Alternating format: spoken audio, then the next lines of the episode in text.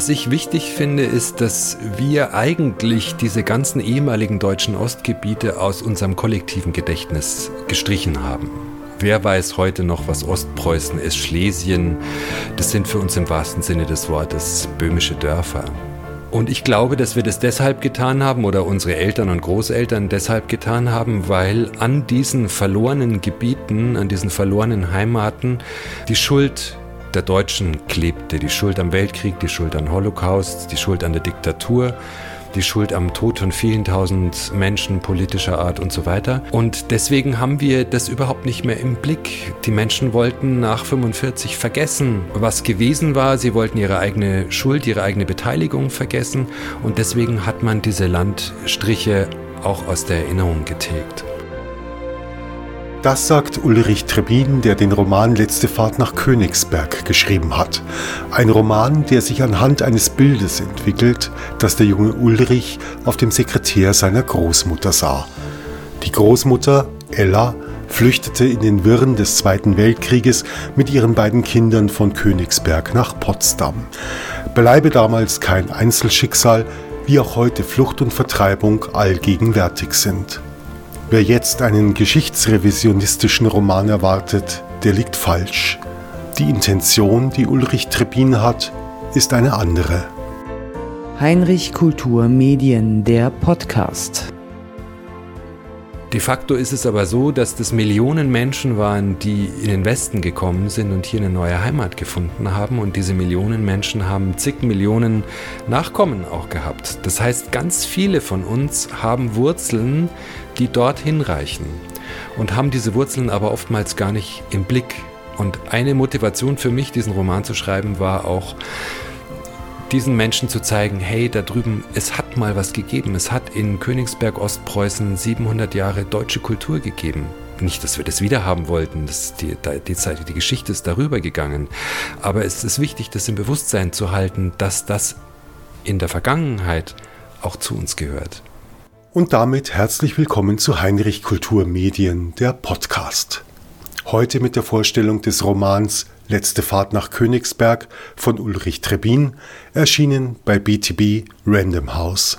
Bei all dem Schwierigen, was sie erlebt hat in ihrem Leben mit der Ehe, dem Krieg, der Nachkriegszeit, Scheidung, klein wieder anfangen, aber eigentlich aus großbürgerlichen Verhältnissen kommen, ich denke, dass sie da dann wieder gewusst hat, wo sie hingehört hat und dass es auch mal was Schönes gegeben hat, dass sie aus einer schönen Welt gekommen ist. Die Erinnerung an das sepiafarbene Bild auf dem Sekretär ist der Einstieg von Ulrich Trebin in seinen Roman. Eine stille und einnehmende Ausstrahlung habe der junge Unbekannte auf dem Foto gehabt. Über der Uniform ein enger Kragen, ein schmaler Kopf mit einer noch aristokratischeren Nase, die Haare jungenhaft kurz rasiert, vielleicht 20 Jahre alt. Er wirkt wie ein Einserschüler, strahlt aber auch Selbstbewusstsein und Eigenständigkeit aus. Dieses Bild gibt es tatsächlich, den Sekretär, auf dem äh, es damals stand zu meiner Kinderzeit, gibt es auch. Das steht beides bei mir in der Wohnung. Und äh, es ist tatsächlich so, dass der Rahmen so stimmt. Also ich habe als Kind dieses Bild gesehen und habe mich gefragt, wer ist das eigentlich gewesen, dieser ähm, fremde Mann, der da auf dem Foto abgebildet ist und äh, habe die Frage aber nie wirklich gestellt und mich hat es äh, fasziniert, dass es im Leben von meiner Großmutter etwas gibt, von dem ich nichts weiß, einen offenbar sehr wichtigen Menschen, der in für mich grauer Vorzeit existiert hat und ja, das war irgendwie eine spannende Frage die ihre Spannung gehalten hat bis ins Erwachsenenleben, bis es mir irgendwann erzählt hat, dass das eine Jugendliebe von ihr war. Die Großmutter war seit vielen Jahren geschieden. Sie hatte mit dem Großvater nichts mehr zu tun. Eigentlich nichts Ungewöhnliches, meint Trebin. Und doch. Es war einfach irgendwie schön zu sehen, dass es da einen, einen Sehnsuchtspunkt gibt für sie, der heute noch, wo sie eine alte Frau war, äh, Bedeutung hatte. Dieser Sehnsuchtspunkt, ist das nicht auch ein in die Gefühlswelt verlagerter Ankerpunkt, eine Heimat, Ein Bild, das an die glückliche Zeit im väterlichen Weinkontor erinnert, ein Fixpunkt an Heimatgefühl? Ich denke, dass das der Sehnsuchtspunkt ist, dass das der Fokus ist für ihre Heimatsehnsucht, weil sie diesen Jugendfreund dort eben in Königsberg kennengelernt hat und so wie diese Heimat untergegangen ist, so ist ihr auch dieser, diese Jugendliebe abhanden gekommen und er ist ein Stück personifizierter Heimat. So hat sich das mir jedenfalls dargestellt. Ich habe sie so nie danach gefragt, aber so hat sich es mir dargestellt. Letzte Fahrt nach Königsberg ist kein klassischer Flüchtlingsroman. Die Arbeiten hat Ulrich Trebin auch vor der sogenannten Flüchtlingswelle begonnen. Seine Motivation war eine andere. Für mich selbst war dieses Ostpreußen schon von Kind an ein Land, was untergegangen war wie die Insel Atlantis, von dem ich aber irgendwie gespürt habe, dass da ein Teil meiner Wurzeln sind. Da ist für mich eine Lücke entstanden. Man konnte jahrzehntelang nicht dahin fahren und ich wusste, dass irgendwann, wenn ich groß bin, ich da irgendwann mal hinfahren würde, um dieses Land für mich irgendwie zu erkunden, weil ich das Gefühl hatte, ich bin ja auch, habe ja auch Migrationshintergrund auf die Art und Weise, wenn gleich in der Generation vor mir mir. Ich wusste, dass da irgendwie ein Stück Heimat ist, was ich hier in meiner tatsächlichen Heimat nicht so vollständig finden konnte. Und durch das Schreiben des Romans und durch die Recherche, durch die Reisen dorthin, hat sich diese Lücke irgendwie für mich geschlossen. Und nachträglich kann ich sagen, äh, dass ich es wichtig finde, dass wir uns heute klar machen, was eigentlich Heimat bedeutet und man erfährt Heimat, glaube ich, wirklich nur dann, wenn man sie verliert oder wenn man fern ist von ihr. Man merkt es, wenn man aus dem Urlaub wieder heimkommt, in seine Wohnung kommt, dass man sich freut, das Vertraute wiederzufinden, da seinen Platz zu haben.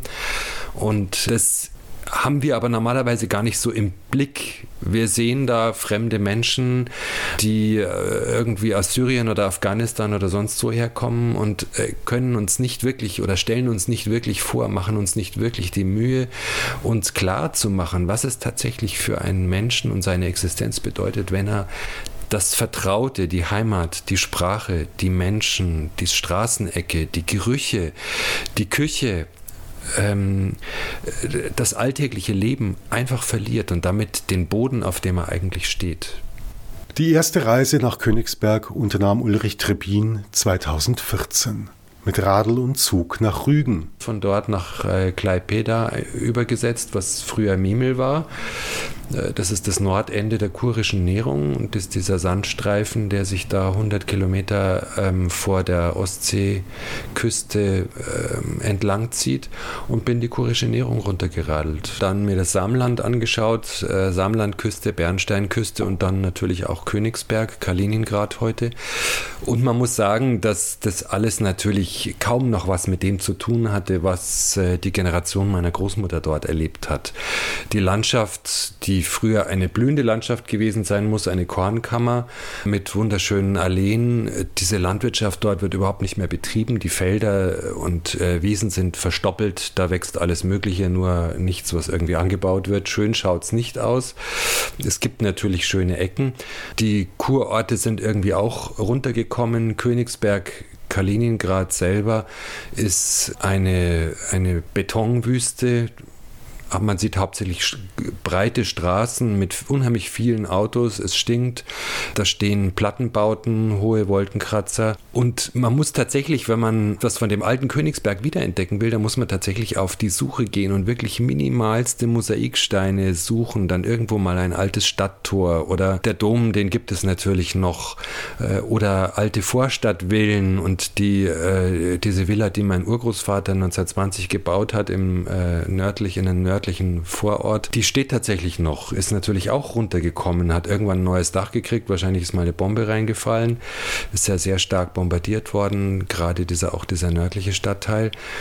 Und die restlichen Villen, die es da gegeben hat, die sind weg. Es ist die einzige, die da in diesem Stadtteil noch steht, die ich jedenfalls gefunden habe. Was ich berührend finde daran, ist es auch eine, äh, eine Bildungsreise geworden ist auf die Art und Weise, weil mir klar geworden ist, ja, nichts bleibt. Die Dinge sind, das Leben ist vergänglich und von dem damals gibt es heute fast nichts mehr und ich muss heute ähm, diese Lücken schließen Ich bin da hingefahren, ich habe den alten Stadtplan von Königsberg genau im Kopf gehabt und habe mich anhand dieses Stadtplanes in meinem Kopf dort orientiert und bin immer wieder verwundert gewesen, dass die Straßen jetzt anders verlaufen und dass da jetzt irgendwie plötzlich ein Gebäude über der Straße rübersteht und die Straße ganz woanders ist.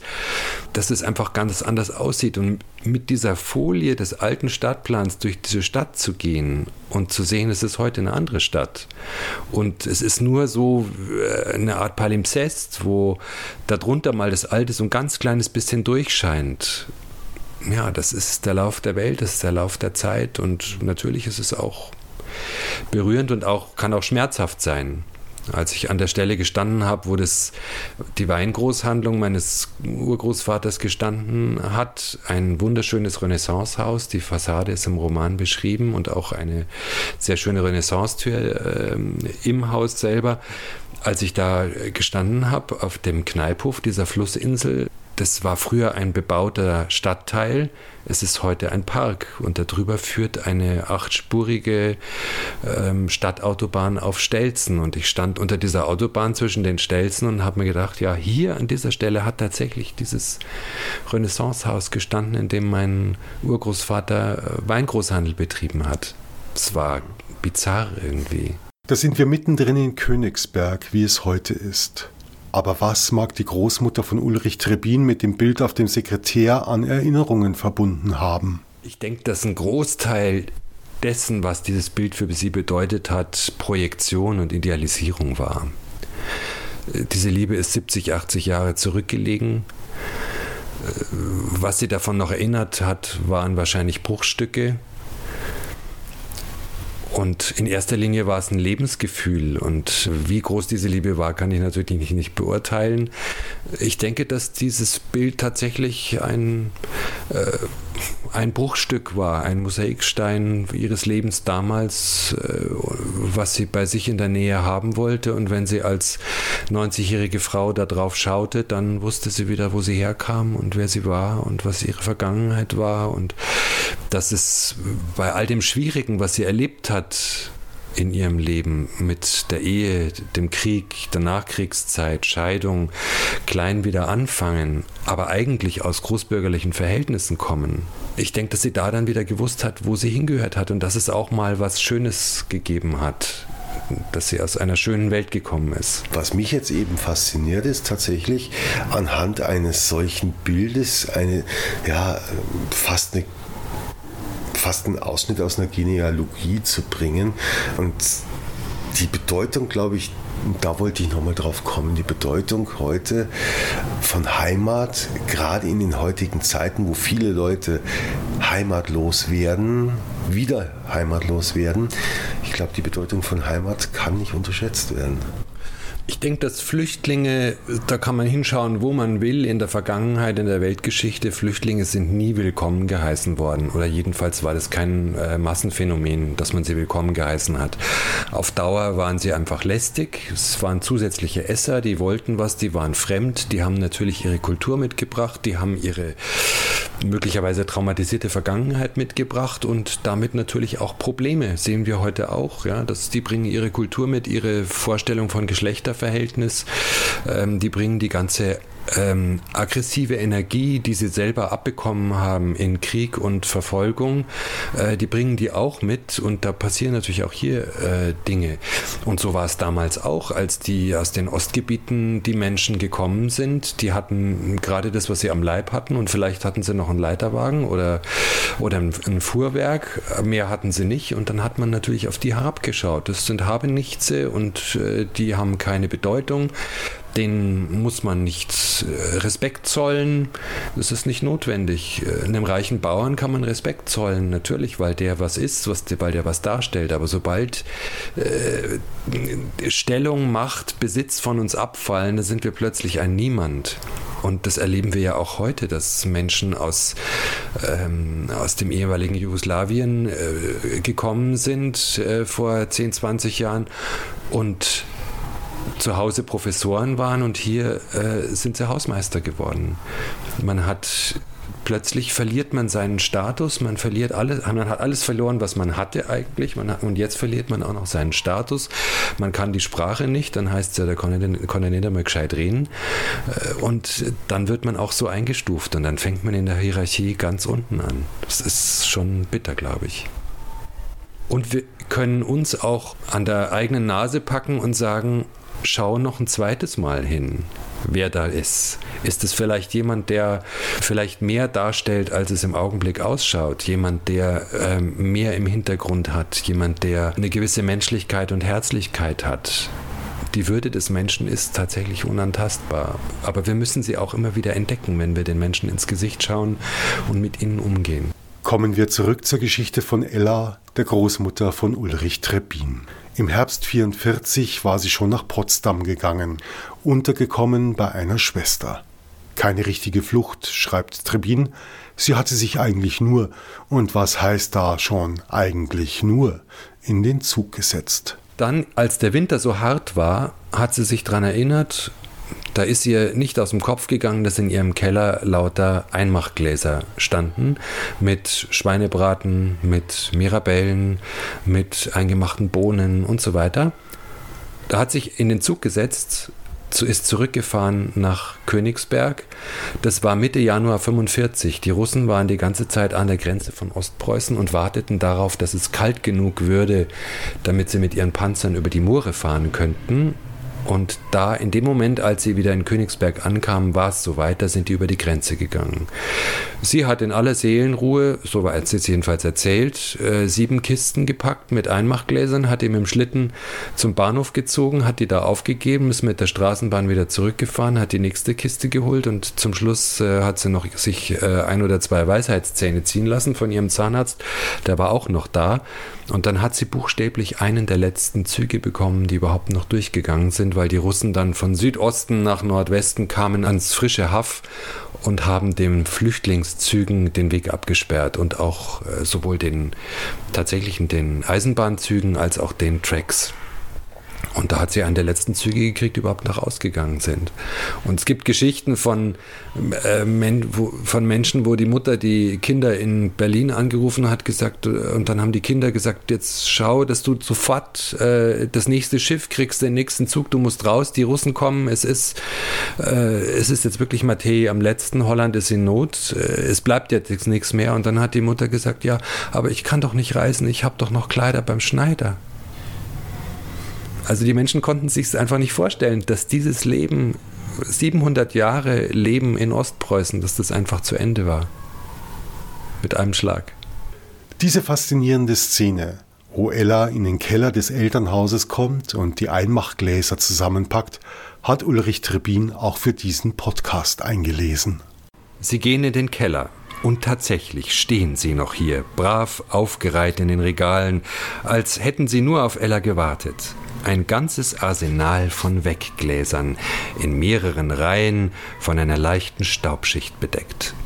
Bei ihrem Anblick fühlt sie sich kurz ins Schlaraffenland versetzt, als würde sie die Parade von fein herausgeputzten Soldaten abnehmen, schreitet sie an einem Regal mit Karottengemüse, eingelegten Gurken und Sauerkraut vorbei, einem anderen mit Erbsen, Kohl und dicken Bohnen, dann kommen Stachelbeeren, Pflaumen und Kirschen und dahinter Apfelkompott, Brombeergelee und Mirabellen, die braungelb durch den trüben, süßen Saft schimmern.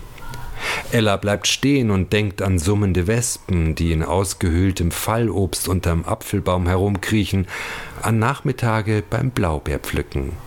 Die matten Farben der eingeweckten Leckereien erinnern Ella an die Stillleben alter Meister all diese pastellenen Abstufungen vom beigen Weiß des eingelegten Knoblauch bis hin zum Schwarzblau des Holundersaftes. Es ist, als sei mit diesen Lebensmitteln auch die alte Zeit eingemacht, als müsste man nur eines der Gläser öffnen und schon kämen Sommer und Frieden wieder zum Vorschein. An der Ecke des nächsten Regals sind an einem Nagel lange braune Würste aufgehängt. Ella hält eine an die Nase, schließt die Augen und atmet ihren würzigen, fetten Duft ein. Sogar eine Speckseite hängt hier. In den Fächern des Regals stehen die Gläser mit Pasteten und Leberwurst und vor allem dem ersehnten Schweinebraten. Ella bekommt vor Begeisterung und Glück feuchte Augen. Kein Zweifel, das ist das Paradies. Sie wird die Schätze gar nicht alle bergen können, kaum zu glauben, dass die Gläser hier die ganze Zeit gestanden haben, während sie in Potsdam darben mussten. Wie viele Menschen leiden Hunger in diesem Krieg? Ein Irrsinn, dass der Führer deutsche Männer an die Fronten schickt und auf den Feldern verkommt die Ernte. Wofür? Jetzt ist der Krieg so gut wie verloren und sie stehen mit weniger da als zuvor. Doch waren es nicht gerade die Menschen in Ostpreußen, die schon vor 33 mit wehenden Fahnen zu Hitler und seinen Nazis übergelaufen sind?